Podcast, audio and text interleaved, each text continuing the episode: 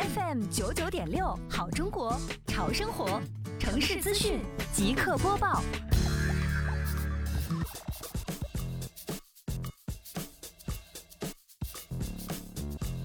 四月，春风轻轻吹拂河岸柳枝。杭州市西湖区双浦镇周富村，在潘树兴村书记的带领下，村两委班子、党员志愿者和河道保洁人员一起持续开展上扬横浦整治行动。